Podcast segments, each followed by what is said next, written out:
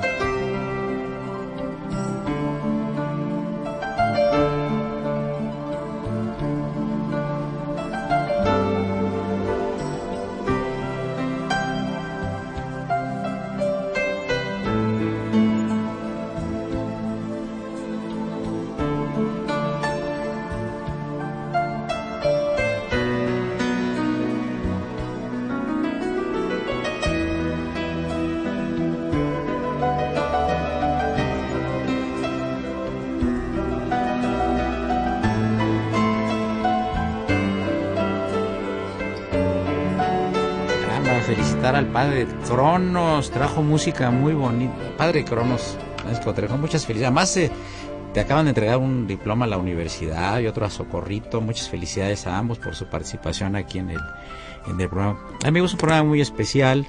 Tengo dos invitadas, Tania Karasik y María Gutiérrez, psicóloga. Una de ellas, eh, Tania, es licenciada en sistemas y aparte maestría en educación. Y María Gutiérrez es psicóloga. Por supuesto, la conducción alterna con la gratísima presencia de Mario González Covarrubias. Muchas gracias, Marilo, por tu presencia como de costumbre. Fíjense, amigos, que en algunos programas pasados que tratamos el tema de enfermos famosos, recibimos varias llamadas del auditorio que ya no pudimos pasar porque ya había ya era la una de la tarde, pero tienen interés en tratar el tema del autismo porque esto, esta, enfermedad pues, no se conocía mucho antes. Yo tengo una amiga que es muy valiente y que se dedicó a estudiar este tema porque tiene un hijo con autismo. Y a pesar de, digo, debido a esa situación, se adentró en este tema y se ha convertido en una mujer de mucha responsabilidad en este tema como investigadora. Está muy pendiente de todo lo que pasa alrededor de estas personas que tienen este, este padecimiento, cómo pueden mejorar y siempre ha sido ella una mujer totalmente optimista sobre el tema y eso ayuda y lo transmite mucho a las personas que están a su cargo. Por supuesto, lo mismo hace María Gutiérrez, que es psicóloga. Entonces, yo sí quisiera empezar el, programa y me autorizó para ello Tania Karasik que nos platique su caso personal de un hijo con autismo para de ahí partir a toda la temática y toda la información que ella ha juntado, cómo trabaja en diferentes centros, inclusive en el Teletón, haciendo una labor verdaderamente extraordinaria junto con María Gutiérrez, psicóloga. Bienvenidas las dos a los micrófonos de Radio UNAM, al programa de la Facultad de Derecho. Muchas gracias, pues encantada, la verdad, gracias por el espacio. Y bueno, eh, pues sí, a mí al mundo de la discapacidad me trajo Beto. Yo siempre digo que para mí la discapacidad... Beto es el nombre de tu hijo. Sí, tiene nombre y apellido, Beto, Alberto sí. Él tiene hoy 22 años. Okay. Nosotros pues cuando él nació, es, el autismo es una condición que no se nota cuando nace.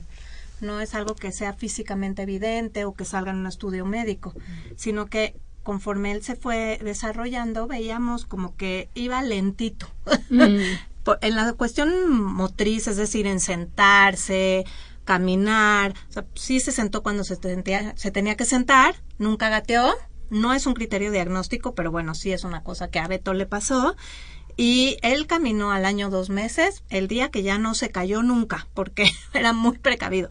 Pero donde empezamos a notar algunas cuestiones, sobre todo fue en el desarrollo del lenguaje o en los juegos de imitación, el clásico juego de tengo manita, no tengo manita, él no lo hacía o lo hacía como de manera inconsistente. Y cuando tenía que empezar a desarrollar el lenguaje, pues de pronto decía alguna palabrita, pero cuando aprendía otra nueva ya no decía la anterior era muy huraño, no le gustaba entrar a lugares y era muy apegado a los lugares que él conocía. Entonces, cerca de los dos años ya, ya nos empezamos a preocupar porque no desarrollaba un lenguaje de manera consistente y entre los dos y tres años de edad que lo metimos a un pequeño kindercito cerca de la casa y que lloraba todo, para todo lloraba. Desde que pisaba la puerta del kinder lloraba, ponerse la bata lloraba, todo lloraba.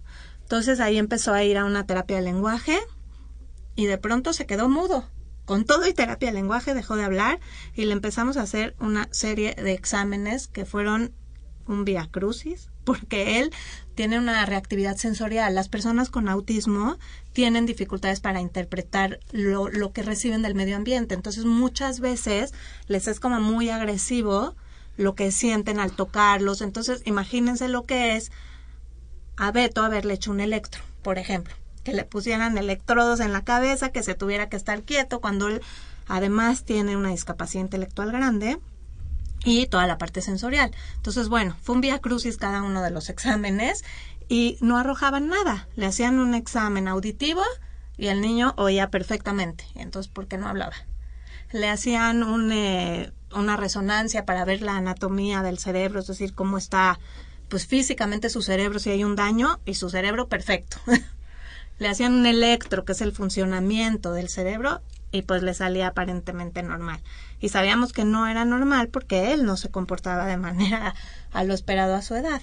Y bueno, en este camino y donde afortunadamente pues con muchos familiares que tengo, que, que estuvieron cercanos, que tengo familiares médicos, que estuvimos buscando, llegamos finalmente a un diagnóstico después de un año. Eso fue hace ya 18 años. Hoy en día sí se sabe un poco más del tema, pero sabemos que todavía las familias tienen este peregrinar de un especialista al otro. Este, el Juan N. Navarro, el Hospital Juan N. Navarro, hicieron hace unos cuatro o cinco años un sondeo de a cuántos especialistas la gente había ido antes de llegar a la clínica de autismo del hospital. Y eran diez. el promedio eran diez. Lo cual es un desgaste muy grande, emocional, económico de todo tipo, ¿no? Tania, bueno, más o menos, eh, ¿tú tienes algunas cifras o algunos datos sobre de qué problema estamos hablando a nivel sociedad?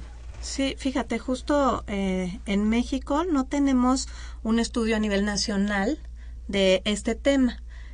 Eh, la Cámara de Diputados hace cinco años dijo que se estimaba que había cada año se iban a diagnosticar seis mil nuevos casos pero eso no fue una cifra por un censo, sino que fue una estimación por inferencia, por lo que pasa en otros países. La cifra que, que nosotros utilizamos y que nos parece una cifra bastante realista es la que maneja la Organización Mundial de la Salud. Y la Organización Mundial de la Salud hoy en día habla de una persona con autismo por cada 160 nacimientos. Lo es muy alto. Es muy alto. Perdón, una pregunta y este, aquí a, María Gutiérrez. Este es un problema mundial. Sí. Absolutamente. Eh, en Estados Unidos debe haber muchos casos también, en Europa, ¿no? Sí. ¿Tú qué, qué, experiencia de lo que has leído, que has estudiado? En realidad algo que, que se ha visto ya desde hace muchos años es que son una situación que ha impactado de forma internacional, ¿no? No hay una discriminación por raza, eh, ni en la cultura, ni a nivel socioeconómico.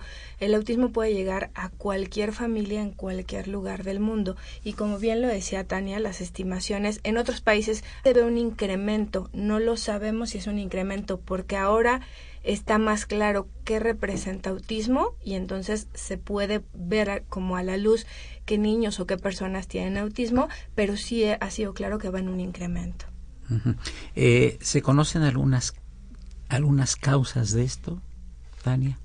Hoy en día sobre todo lo que sí sabemos es cuáles no son las causas. por ejemplo. por ejemplo, en la década de los 50 se habló del autismo como producto de unos malos padres. De hecho, hubo un psicólogo muy famoso que hablaba de la mamá refrigerador.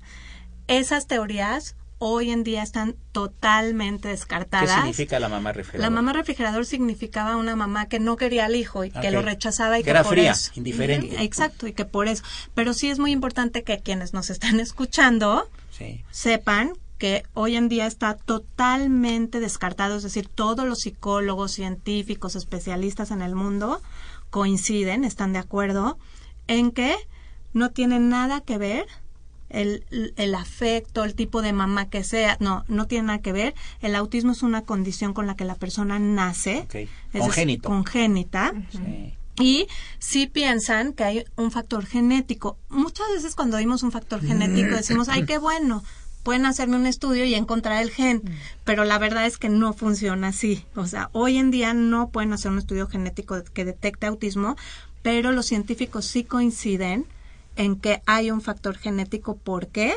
Uno, porque se da cinco veces más en hombres que en mujeres, y eso nos habla de la genética. Ah, interesante. Dos, porque se repite más en las familias que ya lo tenemos. Entonces, eso habla de la genética. Y los científicos piensan que es la combinación de muchos genes, que sí hay una predisposición que tiene que ver con los genes, que no tiene nada que ver con la parte emocional ni cómo educan a los niños, sino con la parte genética, que es la información que ya trae el embrión desde que se formó. Y eso es bien importante porque imagínate, tensión que es complicada, que tienes que estar este buscando alternativas, luchando con eso y encima te digan que es tu culpa, pues no. Una pregunta, eh, ¿tiene, ¿tiene alguna eh, similitud de alguna manera con el síndrome de, ¿De Down? de Down? Tiene algunas cosas, pues, no, no tiene nada que ver en su Sí, etiología. Entiendo, entiendo, entiendo. El síndrome Down es una discapacidad que entra dentro de las discapacidades intelectuales. Y muchas veces las personas con síndrome Down sí tienen retos en la conducta. Digamos que ahí puede haber una coincidencia con el autismo. El autismo es una discapacidad de tipo psicosocial, que se llama, Que muchas veces convive con discapacidad intelectual. ¿Qué quiere decir? Que muchas personas que tienen autismo tienen también Sí, sí. discapacidad intelectual. Y un criterio de diagnóstico del autismo es que tengan dificultades en la conducta. Entonces puede ser que en eso se parezca al síndrome de Down, pero en realidad, por ejemplo, en síndrome de Down, las personas con síndrome de Down son bastante sociales, les interesa mucho socializar y generalmente son exitosos haciéndolo. Y en autismo no. En autismo uno de los grandes retos y dificultades justamente es la socialización. Son retraídos, ¿verdad?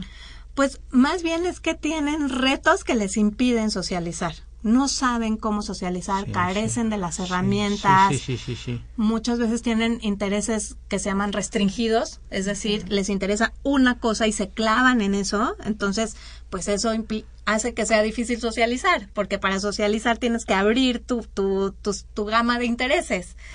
Les cuesta la empatía, entonces también para socializar, pues tienes que saber un poquito leer al otro, ver, Sí, sí, sí. ¿no? Y, Entonces- y el entorno. Aquí también es, es, les cuesta mucho, como bien lo decía Tania hace un momento. Nosotros todos los días y en todo momento estamos con diferentes estímulos, pero muchas veces ya no los sentimos o ya no los escuchamos. Entonces uno de los grandes retos también es esto, traducir todos los ruidos, las sensaciones que tengo de frío, calor, de si alguien me toca, si está cercano, si lo quiero lejano. Todo esto también hace que el, que el reto de socializar se vuelva mayor. No solo es estar en contacto con el otro, sino estoy en contacto con el otro y con todo un medio que estoy tratando de traducir y, y analizar. Entonces, eso hace mucho más complejo el reto de la Sí, socialización. porque además hay, eh, hay gente que es súper inteligente, que es autista, ¿no? Que ya lo hemos visto. Ya estamos llegando a la parte, la primera parte del programa. Aquí Marilu va a dar los teléfonos. Claro, les recordamos los teléfonos en cabina 55 36 89 89 y Lada sin costo 01800 50 52 688 para que por favor participen con nosotros. Eh, se encuentran con nosotros Tania Karasi y María Gutiérrez eh, tratando este este este tema que es eh, es un tema delicado amigos pero es un tema interesante y para ellas dos un tema apasionante porque siempre lo que se puede hacer por el otro que tenga ese problema llena mucho llena mucha satisfacción y en el siguiente segmento yo voy a preguntar una cosa un poco más delicada cómo están las cosas afectivas y sexuales eh, en el tema de los autistas soy Eduardo Luis Fejer continuamos un momento gracias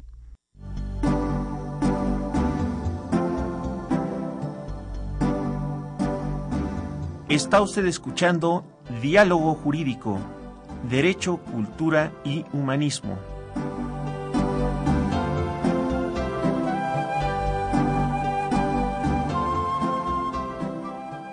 A través del 860 de AM. El alma mater del cuadrante.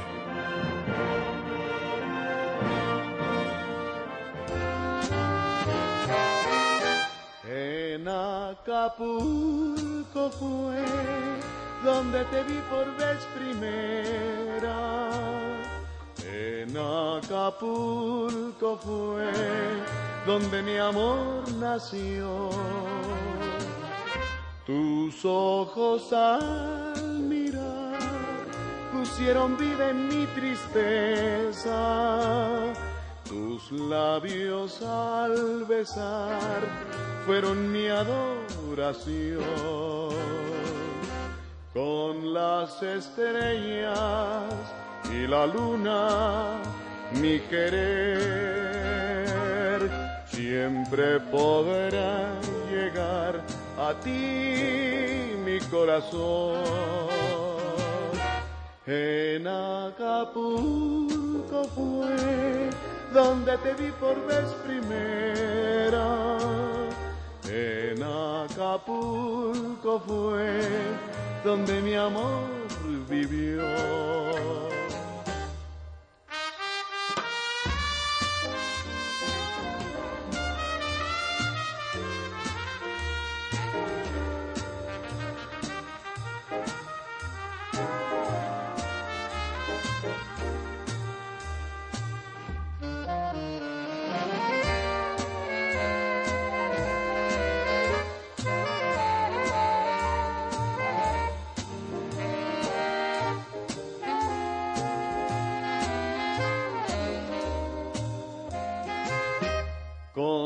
Las estrellas y la luna, mi querer. Amigos, continuamos con eh, eh, dos especialistas en el tema de autismo y otros más relativos, Tania Karasik y María Gutiérrez, psicóloga. Por favor, Marilu, la pregunta que querías hacerles. Sí, claro. Yo quería preguntarte, Tania, en tu experiencia, eh, ¿cómo está la legislación en materia de eh, discapacidad o, por- o particularmente en el caso de las personas con autismo? Mira, primero es importante que sepamos que sabemos que en nuestro país muchas veces los servicios no alcanzan, nos- estamos acostumbrados a ver las carencias, pero es importante que reconozcamos que sí hay una legislación. Primero, México es uno de los 149 países que firmó la Convención Internacional de los Derechos de las Personas con Discapacidad de la ONU y eso lo compromete a la Ley General para el Desarrollo y la Inclusión de las Personas con Discapacidad. En esa ley general está contemplado el grupo de personas con algún diagnóstico entre el espectro del autismo. Y justamente este año, el, el 30 de abril de 2015, el, el presidente promulgó una ley, que es la Ley General para la Atención y Protección de las Personas con Condición del Espectro Autista. Y esta ley, la verdad es que, digo, tiene un nombre bien largo y rimbombante, pero al final del día, ¿en qué se traduce? Y cómo la entiendo yo ahora sí que como una mamá. Esta ley se traduce en que crearon una comisión intersecretarial que está dedicada a este tema. Esta comisión depende de la Secretaría de Salud, pero está conformada por representantes de las diferentes secretarías, como cuáles, como la del trabajo, como la de educación, como la de desarrollo social, como Hacienda, bien importante, porque hay que tener presupuesto para que las... Y yo eh, le comentaba a una de las diputadas que fue este quien precursora de esta ley y que también es mamá de, de un hijo con autismo, yo le decía, a ver, corrígeme si estoy bien o mal. Le digo, en, en mi manera muy particular de entenderlo. Esta comisión se hizo para que lo que tiene que pasar en materia de autismo sí pase. Y me dijo, sí, es correcto. El autismo se vuelve como, como medio invisible, como en un mar de temas. Y además como las personas con autismo generalmente requieren de muchos apoyos y es complejo, entonces es difícil que después las cosas que tienen que pasar sí pasen. ¿Cuáles son estas cosas? Los derechos fundamentales que tienen las personas con autismo como cualquier otra persona. Derecho de acceso a la salud, derecho de acceso a la educación, derecho de acceso a las actividades sociales, culturales y recreativas, derecho de acceso al trabajo, que ahí este creo que María también nos puede hablar un poquito de este derecho y cómo es que en materia de discapacidad es importante que nosotros las familias que tenemos una persona con discapacidad sepamos que existen esos derechos, pero ojo, los derechos vienen acompañados de obligaciones también. Entonces, no por ser un grupo vulnerable, tenemos que gozar de los derechos sin responder a eso. Entonces, en este sentido, pues María tiene mucha experiencia en el tema de inclusión laboral No sé si quieras ampliar ahí un poquito. Sí, yo creo que una parte importante que deben pensar las familias, hace un momento Tania a través de su historia nos platicaba qué pasa en una familia cuando se enfrenta al diagnóstico y cuando ya te dicen esta es la situación. De inmediato es una situación que te puede desbordar y emocionalmente es un gran impacto para todas las familias, pero a veces no llegamos a pensar cuando mi hijo se vuelva adulto, ¿no? Y todo el camino que tengo en medio. No es solo la parte de la atención eh, médica o la atención en salud, también hay una parte muy importante, y lo hemos visto, de educación.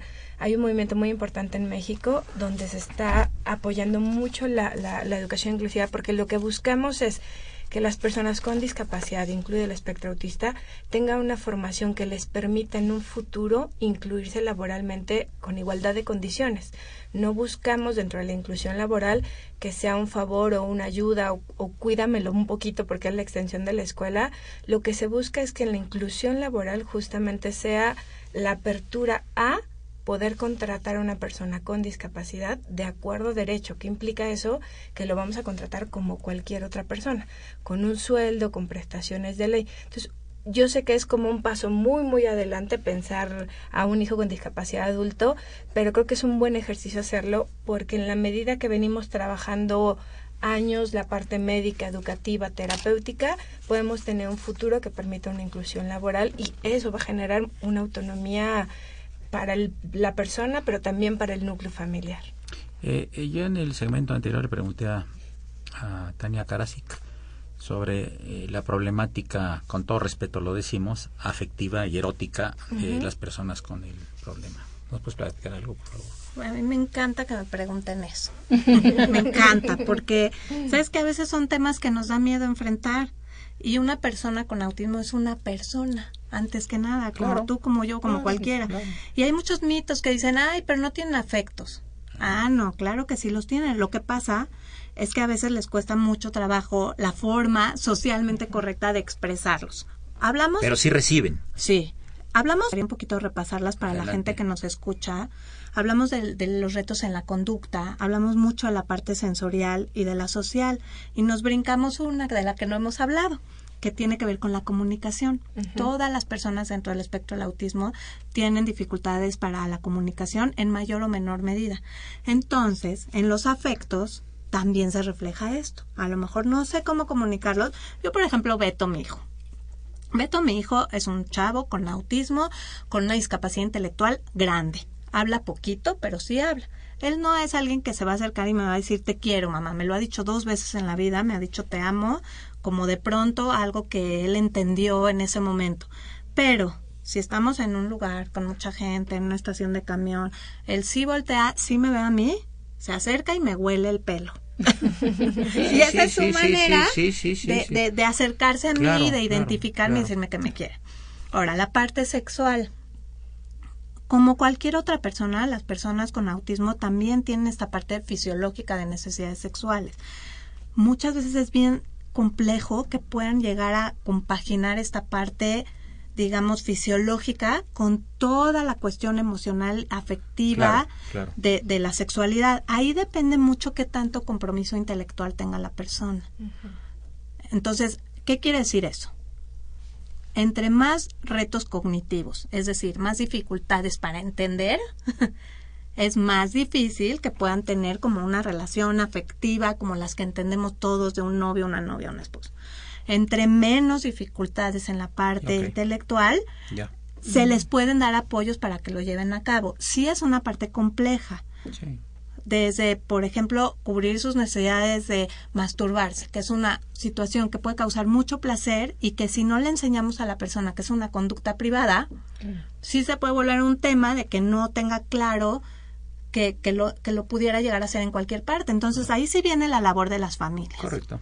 la labor de las familias de acudir a los especialistas, de aprender, de enseñarle a nuestros hijos, en este caso, pues que sí es una conducta privada. Pero nosotros aquí hablamos mucho de inclusión. Entonces, ¿qué quiere decir inclusión? Inclusión quiere decir que la discapacidad es una problemática social en donde sí está el individuo con su condición, etcétera, y su familia, pero ¿qué creen? Que esa persona vive en un mundo.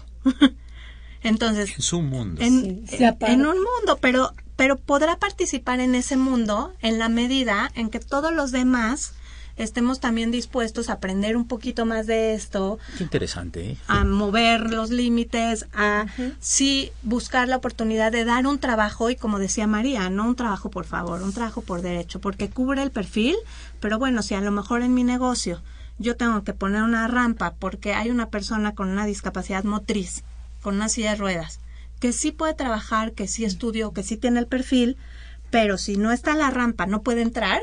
Si no están las condiciones. Si no están las condiciones, ¿no? Entonces, por eso nosotros ahorita estamos hablando mucho de inclusión. Estamos hablando mucho de inclusión porque la inclusión tiene que ver sí con la persona, pero también con el entorno. Y aquí, por ejemplo, Marilu, tú hablabas de las leyes. Las leyes también son parte del entorno. Sí, claro. El que exista toda esa plataforma legislativa de derechos, de normas, de programas, es muy importante. Pero Hoy de lo que queremos hablar es de que cada uno de nosotros sí podemos hacer la diferencia. Y no es tan difícil, por ejemplo, una cosa que todos podríamos aprender. Cuando hablemos de discapacidad, primero siempre hablemos de personas. Entonces, siempre me dicen, la gente me dice con miedo, ¿cómo digo? Digo capacidades diferentes, digo, este, está enfermito. Eh, no, es muy fácil. Y eso es algo que para quienes nos escuchan sería un muy buen primer paso. Siempre que hablemos de discapacidad, hay que decir persona con.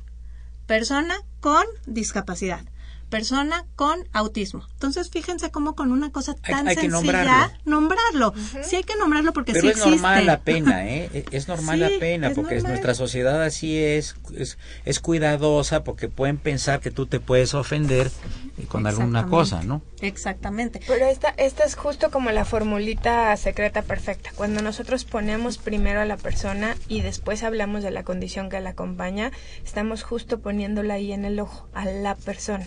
Y después la condición que acompaña, como bien lo decía Tania hace un momento en el caso de, de autismo, pues va a haber muchos retos o va a haber una serie de retos a, a- abordar, pero siempre va a ser una persona previamente. Y eso te coloca en el orden de ver a la persona y después esa condición que la acompaña. Amigos, tenemos una llamada telefónica que le hemos hecho a la doctora, la prestigiosa doctora Elvia Quintana Adriano, a quien quiero yo saludar en nombre aquí de los de la cabina presentes de Radio UNAM y particularmente el programa de la Facultad de Derecho porque va a tener un evento muy importante. Buen- buenas tardes, Elvia Arcelia, qué gusto escucharte en estos micrófonos de Radio UNAM. Doctor Fejer, muy buenas tardes. Me da muy, muchísimo gusto estar en comunicación contigo. Gracias por esta oportunidad que das para que tu auditorio y mis amigos se enteren del próximo evento que estamos próximos ya a celebrar el día 23 de este mes a las 6 de la tarde en la sede alterna de la Suprema Corte de Justicia de la Nación, donde tenemos el alto honor de que el ministro presidente de la Corte inaugure nuestro evento en el marco de los 75 años de festejos académicos del Instituto de Investigaciones Jurídicas, para lo cual hemos preparado este seminario que trata sobre la vigencia del Código de Comercio de 1890. Mucho gusto, Elvia Arcelia. Este, pues eres una gente cuyo nombre se pronuncia con respeto nacional e internacionalmente y que participes con esa energía, ese talento que, que tienes para tantos temas, tantas materias que has dado y particularmente en la que te has desarrollado y que es una de tus amores, que es eh, todo lo que tiene que ver con eh, los códigos de comercio, eh, en fin, y todo lo que va alrededor de ello. ¿Quiénes más van a participar en estos eventos, Elvia Arcelia? Mira, tenemos gentes mucho, muy prestigiosas. Desde luego, en la sesión, nuestro ministro presidente de la Suprema Corte, como mencioné, el doctor Pedro Salazar Ugarte, que es nuestro director del Instituto de Investigaciones Jurídicas, tu amiga, la doctora Arcelia Quintana Adriano, y desde luego también con, un, con una participación magistral el doctor Diego Valadez Ríos, que es el presidente del Instituto Iberoamericano de Derecho Constitucional, pero además es investigador titular también en el instituto. Esa es la, la, la sesión de trabajo que tendremos el día 23. Además, además tenemos también eh, al licenciado Max Alberto Diener Salas, que es el procurador fiscal de la Federación, quien nos comentará sobre las reformas al marco jurídico mercantil en beneficio del desarrollo económico. Tenemos eh, otra intervención, una intervención mía con la vigencia del Código de Comercio de 1890, que son unas reflexiones y una ah, idea que ha venido girando desde hace tiempo en mis investigaciones, en donde sostengo que la vigencia del código eh, sigue subsistiendo hasta la fecha y que lo único que le estorba es el mencionar el año en que entró en vigor, que fue en 1890, partiendo del hecho de que en el contenido tenemos normas que han sido incorporadas, eh, como por ejemplo en el año 2000, todo lo relativo al concurso mercantil, en las reformas financieras que hubo, se contempla también en lo que hace el proceso, el procedimiento mercantil oral, también tenemos en la parte relativa al comercio electrónico y todas estas figuras del siglo XXI que están contenidas en el propio Código de Comercio. Además, va, va a participar cerrando la sesión del día 23 la ministra Margarita Beatriz Luna Ramos, que, es una entusiasta apoyadora de nuestras eh, aventuras en materia mercantil. Posteriormente continuamos los trabajos el día 24 a partir de las 4 de la tarde en el Instituto de Investigaciones Jurídicas en el auditorio Héctor Fixamudio. En ambas, en ambas eh, sesiones, tanto la de la Corte como la de Jurídicas, eh, llevaremos un, un registro a partir de las inscripciones de confirmación de asistencia que se han dado y aprovecho que y, permíteme que mencione el correo electrónico al que pueden eh, seguirse anotando que es c comercio 1890 arroba gmail.com eh, esto es con el objeto de que al término del seminario se otorgarán las constancias de asistencia relativas, pues tú sabes que es muy útil para los actualizar los currícula eh, de todas las personas que tienen el interés por actualizarse en estos temas. Celia, yo te agradezco muchísimo esta información. Te deseo a ti y a todos los participantes el mejor de los éxitos. Ya se ha tomado nota por nuestro auditorio de, del lugar, de los eventos, la inauguración, después jurídicas, etcétera, etcétera. Te deseo lo mejor como siempre porque eres una persona de una brillantez y un talento verdaderamente inusitados. Te mando un beso, mi, agradecimiento y un saludo de todos los del panel que están escuchándote con mucha atención. muchísimas, muchísimas gracias, doctor Fejer.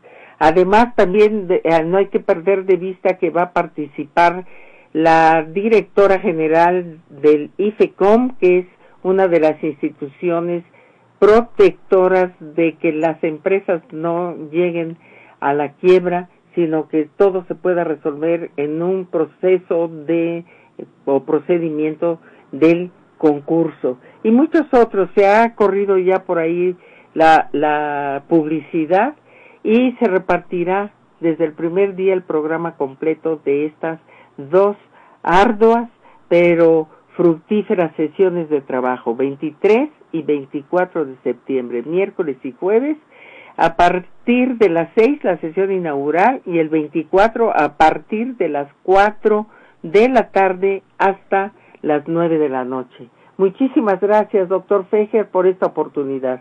Gracias y muy buenas tardes. Continuamos, maestro, este, amigos del auditorio, tiene la palabra Marilu González Covarrubias. Claro, queremos recordarles los teléfonos en cabina 55 36 89 89 y la hora sin costo 0800 50 52 688. Tenemos dos llamadas del auditorio.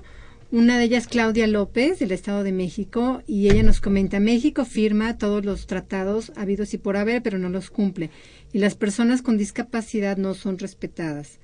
Eh, el IMSS acaba de retirar un gran número de psicotrópicos.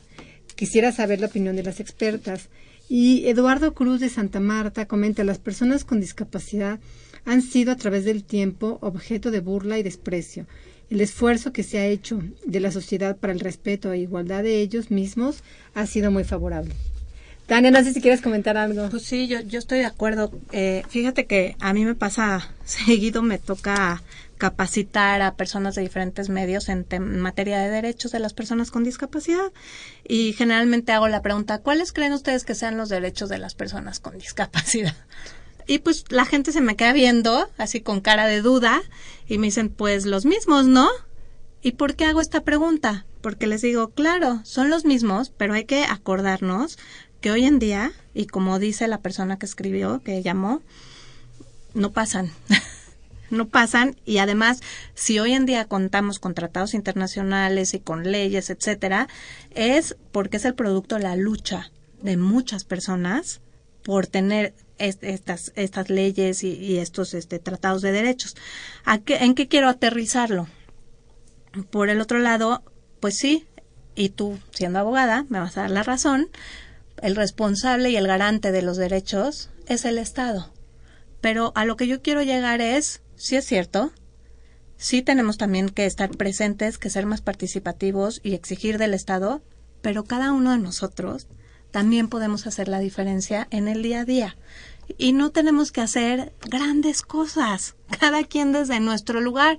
Por ejemplo, el hecho de que ustedes nos estén dando este espacio se los agradecemos mucho porque nos da la oportunidad de hablar sobre la materia y, y definitivamente pues decir Sí, se firman los tratados, pero las cosas no pasan. Es una realidad. Ahí están las barreras. Entonces, esas barreras, ¿quiénes las podemos derribar? Todos, todos juntos. ¿Con qué? Con cosas simples. Por ejemplo, hablar del tema. Invitar a los que nos escuchan a que una cosa que hayas aprendido aquí hoy, la puedas llevar a tu casa, a tu familia, usarla. Como el hecho de siempre referirte a las personas como personas. Simple, pero muy fácil de llevar a la práctica. Segunda, el trabajo. Las personas con discapacidad tienen derecho a un trabajo, a igualdad de oportunidades. A veces se tienen que hacer ajustes razonables. ¿Qué quiere decir? Pues a lo mejor un software, a lo mejor una rampa. Pero, y para las personas con discapacidad que me escuchan, eso no quiere decir que son privilegios. Pueden ser apoyos que se requieran, pero si yo soy una persona con discapacidad o familiar de una persona con discapacidad, pues también tengo claro que tengo una responsabilidad en mi trabajo, que no puedo estar faltando, que tengo que llegar a tiempo y que tengo que dar resultados. Entonces, es un trabajo de todos. Y sí es un proceso y sí hay que evolucionar y pues yo también lo he vivido y también he vivido barreras de actitudes que a veces son las más difíciles de, de, este, de lidiar, pero yo creo que la invitación es a que todos pensemos que podemos hacer algo por cambiar eso, como los ejemplos que yo di. Sí, y yo creo que aquí algo muy importante, y bien lo dice una de las personas que nos llamó, me parece Eduardo Cruz, si bien nos faltan cambios, también hay que reconocer que como sociedad hemos hecho muchísimos cambios, muchísimos cambios que nos están permitiendo que se firmen estos tratados y que existen estas leyes en este momento, pero es justo uno de los pasos que nos hacen falta. Coincido muchísimo con Tania, creo que no necesitamos estar en, en otro lugar más que en el lugar que nosotros tenemos, siendo la persona que está escuchándonos, puede hacer todos los días una diferencia. Y eso es lo importante. ¿Cuál diferencia usando el lenguaje correcto, permitiendo que si mi hijo es compañero de una persona con discapacidad en la escuela, lo podamos incluir al grupo, podamos incluir a la mamá, que si yo voy en el transporte público y me encuentro una persona con discapacidad, si la requiere como, si requiere un apoyo, se lo podamos brindar, si no lo requiere, es un usuario como todos los demás, que si yo estoy en una empresa y empieza a, a incluirse personal con discapacidad, pues hacer justamente esa parte que me va a tocar, ¿no? Como compañero, como apoyo. Creo que el impacto fuerte en México siempre lo ha tenido la sociedad y todos podemos sumar día a día un granito de arena que al final es lo que está impulsando a México en que cambien muchas políticas de atención. Sí, además la sociedad mexicana es muy generosa Claro. y es muy cooperativa y es muy sensible. Pero sí conviene que los medios de comunicación, como el caso presente, eh, entrevisten a personas como ustedes que, que tienen el, el- el- tema y el problema exactamente enfrente para que quien tenga un problema similar, que no es problema, una situación similar, porque no es pro- también eso hay que cambiar la mentalidad, una situación general, tienen que enfrentarla y a lo mejor enfrentarles con la verdad. Así es, ¿Verdad? así es. Me recordaba yo que muchas veces las familias me preguntan, oye, ¿cuál es la mejor escuela para mi hijo con autismo? ¿La grande, la chica, la activa, la pública, la... pri-?" Y hay una respuesta bien sencilla y es donde lo quieran tener. Suena muy mal porque la realidad es que es el derecho de acceso a la educación para todos. Pero a lo que yo quiero hacer énfasis es a la parte de la actitud. Yo siempre digo, tampoco es física cuántica, que a mí sí me parece muy difícil la física cuántica. en realidad, si tenemos la actitud de, de poder ser flexibles, de pensar que la discapacidad es parte de la diversidad humana, que si veo una persona en la calle o en el transporte público, no tengo que correr a empujarle su silla, Sí, sí. Le- pero le puedo preguntar, ¿sí? Claro. que si hay un lugar destinado, famosísimo tema en México, destinado para que la persona con discapacidad se estacione, no es porque es un privilegio, es porque vive con una serie de retos por su condición que requiere de ese apoyo. Entonces sí son, son acciones muy sencillas, pero que sí nos llevan a cambios importantes para que la inclusión pueda ser una realidad. Sí es un conjunto de variables, pero como dice María, cada quien desde donde nos toca. ¿Y cómo se puede lograr esto? Preguntándole a la propia persona con discapacidad, no tengamos miedo. Oye, ¿necesitas apoyo? Así de fácil, es que a veces, a veces nos complicamos solitos. A veces queremos ser tan prudentes o tan cuidadosos que sentimos que preguntando podemos hacer sentir mal a la persona. Y entonces agarramos la silla y la movemos. Pues yo no te voy a agarrar a ti, Marilu, y te voy a mover, ¿verdad? bueno, una persona con silla de ruedas tampoco. Claro. Se le pregunta. Sí, pero todo esto es un problema, pues no sé, de cultura, es un problema de educación, ¿no? Así es. Y, y los problemas de educación y de cultura son problemas muy complejos. Primero porque el sujeto emisor debe ser el adecuado y el sujeto receptor, perdone la redundancia, debe recibir el mensaje adecuado. Pero si la persona receptora no está educada para recibir el mensaje, entonces puede molestar o se puede ofender, ¿no? Llegamos a la penúltima parte del programa. Les recordamos que se encuentran en cabina Tania y María, María Gutiérrez y Tania Karasik. Y en este momento despedimos al niño héroe de la radio que tiene otro compromiso de alto nivel y le agradecemos muchísimo a Raúl Romero Escutia su presencia en este programa. Continuamos, Socorrito, con la música que nos trajo por primera vez en muchos años bonita, el Padre Cronos.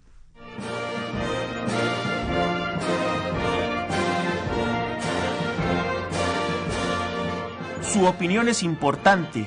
Comuníquese.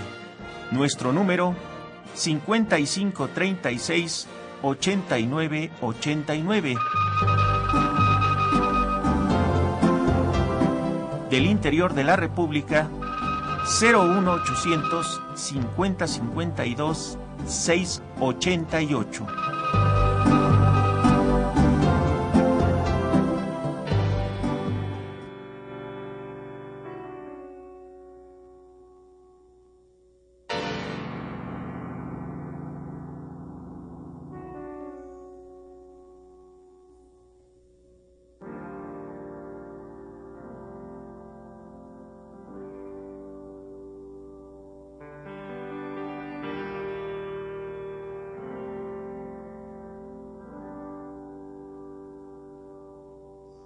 ¿Qué te cuento?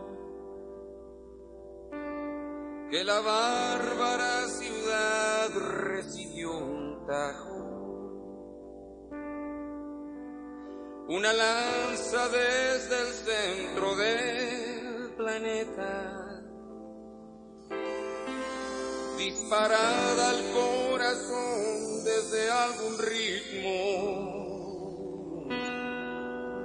por la furia de un guerrero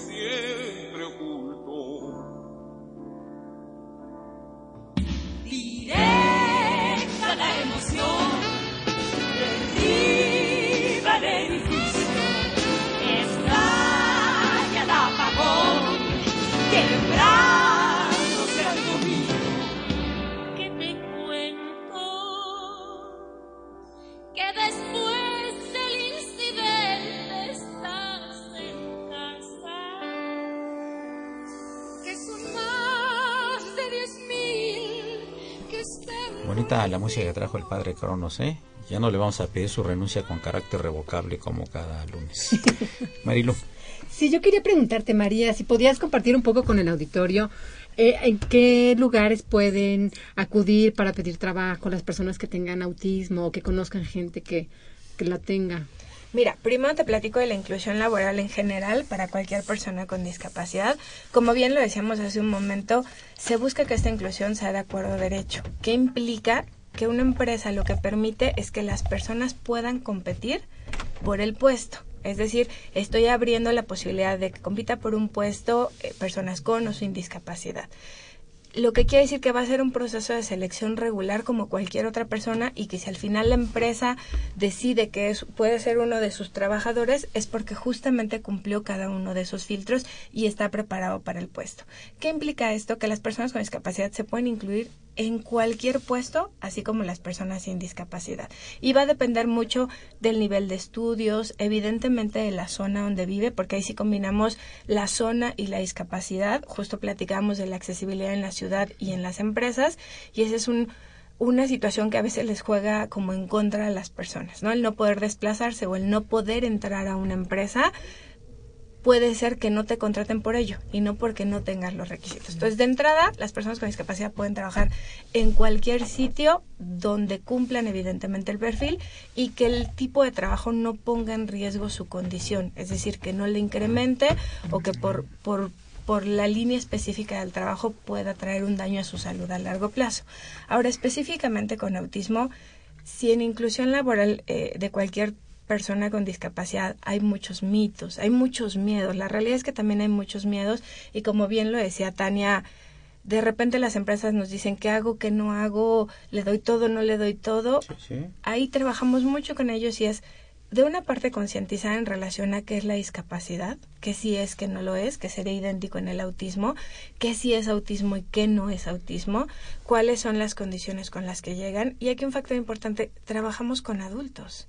Entonces, estos adultos tienen ya mucho tiempo de haber conocido su discapacidad y ya llegan con características muy específicas que podemos platicar a la empresa. Entonces, si cumple una persona el perfil que la empresa busca, y hay ciertas características asociadas, como bien lo decía Tania en el caso de autismo, a retos conductuales o a socialización, eso es lo que trabajamos con la empresa, le ayudamos a que entienda esta parte, a que si tenemos que modificar algo del medio, como bien lo decía ¿no, Tania, no porque sea un extra un plus, sino porque es una necesidad asociada a la discapacidad. Entonces jugamos con todo eso y eso es lo que justamente nos va a permitir que se pueda incluir a la persona. Como en el tema laboral, en el ambiente donde está, pero una parte importante, y lo platicamos aquí, con los compañeros de trabajo, ¿no? Es bien importante que cuando se suma una persona, se sume igualito que todos, hacer la misma función que todos y que sea un tema que siempre es tabú, que sea calificado igual que todas las personas. Una pregunta, este, por ejemplo, en la experiencia de ustedes, nos pueden platicar brevemente, ya casi está terminándose la hora. Eh, en, en qué están trabajando algunas personas que tienen eh, este reto. Bueno, cuando hablamos de inclusión laboral de personas con discapacidad, podemos hablar básicamente como de tres esquemas. Me refiero yo en el caso en del de autismo. sí. Hay un esquema que se llaman talleres protegidos. Ah, ok. Los talleres protegidos son lugares donde hay puras personas con discapacidad trabajando y que tienen eh, personal que, que, les ayuda, que los orienta. Entonces, digamos que este, este esquema es para personas que tienen retos importantes y que necesitan o habilidades prelaborales o estar en un contexto, digamos, pues más protegido, valga la redundancia. Entonces, existen talleres protegidos para personas con autismo con grandes retos. La segunda modalidad de trabajo se llaman cuadrillas. Cuadrillas es cuando un grupo de personas con discapacidad sale digamos, de, una institución con uno o dos supervisores para realizar un trabajo específico en el centro de trabajo, por ejemplo, una maquila.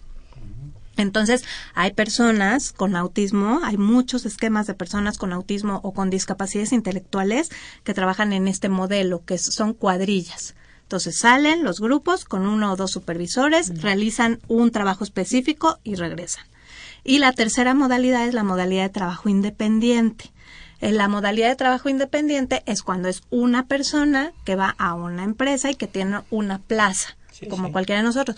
Entonces, ¿de qué depende el esquema? Depende de la persona, mm. sus fortalezas, sus necesidades de apoyos y de la empresa en la que se le pueda colocar. Entonces, eh, se hace un traje hecho a la medida, digamos, dependiendo de la condición de la persona, de su entorno y del trabajo. Ajá, y por ejemplo, en la gente cercana a ti o que conoce y demás, ¿en qué están trabajando? Nosotros, por ejemplo, en autismo conocemos este un proyecto muy interesante aquí en, en la zona conurbada de Naucalpan de una fábrica de software donde hay tres chicos con autismo trabajando porque ellos tienen estos tres chicos los tres tienen autismo y los tres tienen muy buena habilidad para este todo lo que es el software, la programación y poder detectar errores. Entonces ellos hacen pruebas.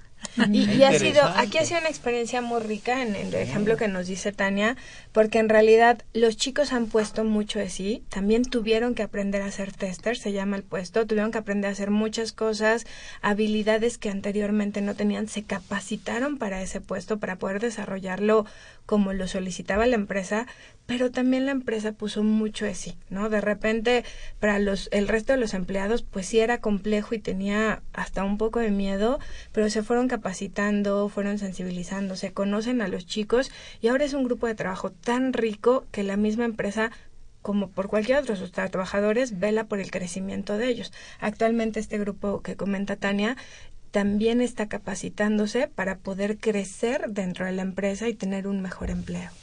Ahora, por ejemplo, Beto, mi hijo, él no podría llevar a cabo ese trabajo porque tiene una discapacidad intelectual grande, es otro perfil, pero él sí trabaja. Él va con una cuadrilla de trabajo a ah, una bodega de distribución de material médico, empaca cajas, ah, este, y también trabaja en un zoológico una vez por semana en un área de donde están las especies protegidas, les da de comer a los ajolotes, este, y va con, con una persona que lo apoya. Entonces, pues es lo que platicábamos. le gusta ir? Sí, le encanta. sí, le encanta. va y este, va una vez por semana. Él tolera poco tiempo en cada lugar. Claro.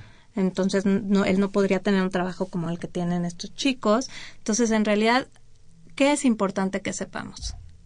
Uno, sí existe el derecho. Dos, los derechos vienen acompañados de obligaciones. Tres, para que esto suceda, tanto la persona con discapacidad como sus familiares, según el caso, pues tienen que comprometerse. Tenemos un trabajo que hacer, pero la otra parte también es la sociedad. ¿No? Entonces digamos que esas serían como algunas este, premisas o algunas este Sí, y hay que apoyar y no condolerse. Claro. Ay, pobrecito, mira, no, que se quede en casita, que no, no, no, no, no hay que tratarlo como persona. Exactamente. Y, las personas todos somos diferentes, somos, somos distintas, ¿no? Así es. Pues yo les agradezco muchísimo a Tania y a María, a Tania Carasi, María Gutiérrez, eh, su presencia, creo que ha sido muy interesante esta, esta plática. Quisiera que le, dieras le dieran a su auditorio su eh, correo electrónico, teléfonos y demás, eh, para que si alguna persona tiene esta situación se comunique con ellas, que con todo gusto van a orientarlas claro que sí. Del programa Inclusión Laboral Teletón estamos ubicados en el Centro de Autismo que se encuentra en Ecatepec. Nuestros teléfonos son 5699 2137. Dos veces, dos veces otra 5699 2137 y el correo electrónico es inclusiónlaboral arroba Lo repito, inclusión laboral arroba www.ccc.org.mx. El proceso es muy fácil. Pueden llamar o pueden enviarnos un correo, nos piden una entrevista y ahí les platicamos cómo es todo el proceso para formar parte del, del programa. Perfecto. Amigos, llegamos al final, de la programa, al final del programa. eh, eh, una presión de Socorrito. Vamos a quien felicito porque le fue entregado ya un diploma muy bonito por su colaboración con este, con este, este programa. Muchas gracias. También felicitar al padre Trejo. También recibió un diploma muy bonito de parte de la Facultad de Derecho por su colaboración en el programa. Muchas felicidades. Padre Cronos, felicidades. Bueno, asistente de producción, Iyari Hernández, que no pudo venir hoy, pero sí es Iyari sin acento. Y el niño héroe de la radio, Raúl Romero Escutia. También felicitar a Miguel Ángel Ferrini y al ingeniero Inti Terampo, que recibieron sendos diplomas de la Facultad de Derecho por todo el apoyo que le dan a este programa. Le agradezco muchísimo a Marilu González Covarrubias su presencia en el programa y a ustedes amigos la mejor de las tardes. Soy Eduardo Luis Fejer. Este es el alma mater del, del cuadrante. Esto es Radio Universidad Nacional Autónoma de México. Continúen en el 860 de AM. Gracias. No seas egoísta, presta el cuento para así poderlo compartir. Préstame tu máquina del tiempo. También por ahí quiero viajar. Conocer el cielo y el infierno. en tu compañía aeronaval. Disparado hacia el cielo, rumbo a Andrómeda, vagando por el infinito voy. Fastidiado de la guerra y la explotación de una historia circular de vicio y corrupción. Préstame tu máquina del tiempo. Quiero conocer la eternidad. Saludar de manos a lo nuevo y perderme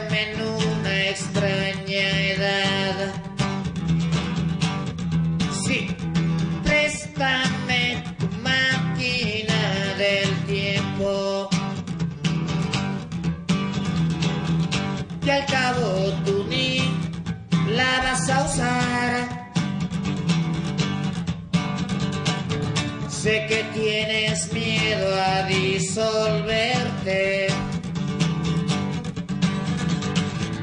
y perder tu extraña identidad.